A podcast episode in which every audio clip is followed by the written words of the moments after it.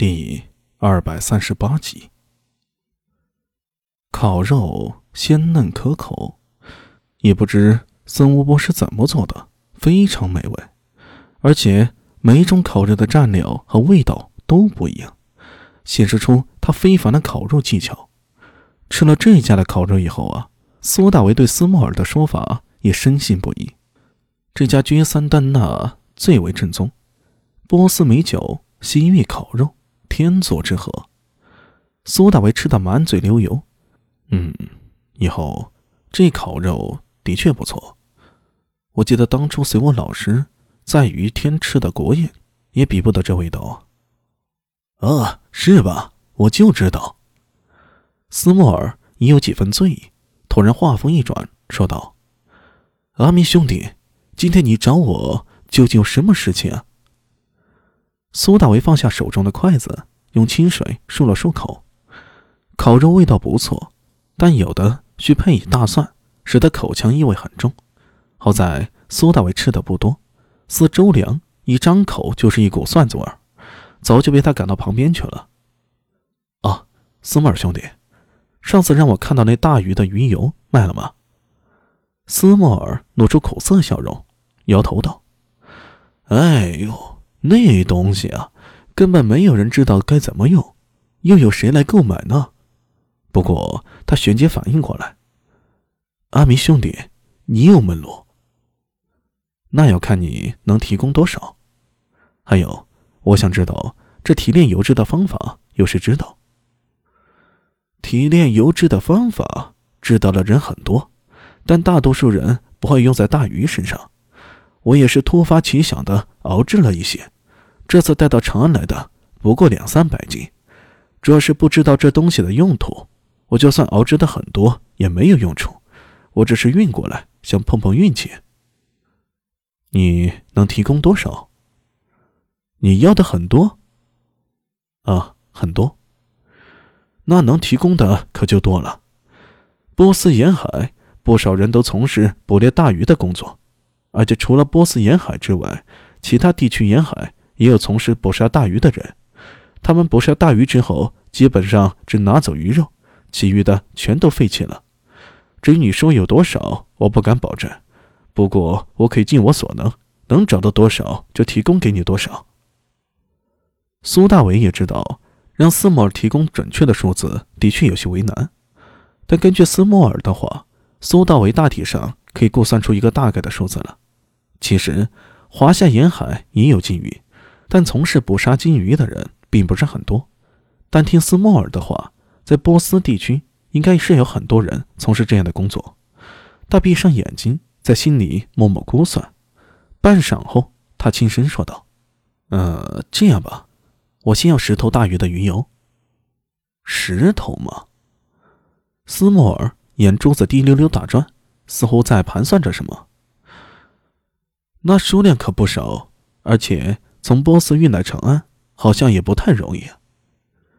苏大伟扭头看向安文生，安文生笑道：“这个容易，你只要能送到武威，之后的事情我可以想办法解决。”哦。只送到武威就可以吗？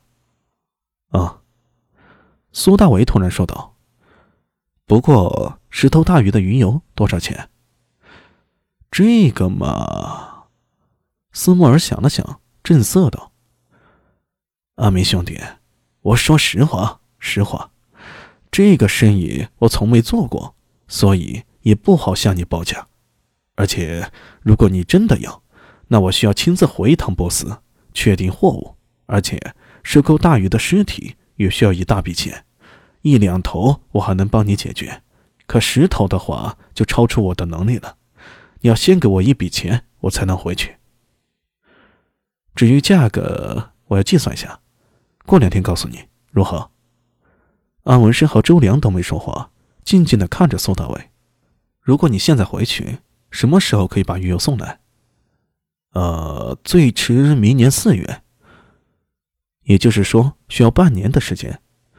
苏大伟想了想，说道：“啊，那好，咱们先这样说定了。我报价，我出钱，争取你能下一个月回去。我呢，这边需要准备一下，你那几百斤鱼油可否留下？我需要用来做一些实验。如果这笔生意成了，我保证你成本的同时，我会再给你半成的利润。当然了，前提是能成功才行。你有没有兴趣啊？只有半成吗？斯莫尔露出难为之色。哎呦，太少了，再多点儿。不能多了。你要知道，这个生意可不是我能做主的。除了你我还周良三人以外，大头主要在丹阳郡公那边。丹阳郡公是谁？你应该知道吧？哦，丹阳郡公。斯莫尔的眼睛又是一亮。他在长安也生活了一段时日了，当然知道丹阳郡公是何人。由左武侯大将军的子弟参与，再加上丹阳郡公做背书，这笔生意听上去怎么都靠谱。虽然斯莫尔还不清楚苏大为为什么要做生意，可他就是觉得这生意可以做，只是半成的利润嘛。斯莫尔想了想，说道：“啊，半成就半成，不过我有个要求。”说来听听。以后我的货物要拜托阿明兄弟帮忙了。他说：“拜托苏大为。”眼睛却瞅向安文生。安文生一脸迷茫，见苏大伟朝他点了点头，于是他说道：“帮忙可以，但不能有违禁品，否则我不会帮忙。”哎，都是正常的货物，我是正经的生意人，那些犯禁的事我可不做。那你还说你的刀是大刘氏的刀？呃，这个、这个、这个叫做手段，至少是一把大马士革刀，而且是精品，对不对？苏大为哈哈大笑，安文生也笑着点头。那就说定了，说定了，一言既出，驷马难追。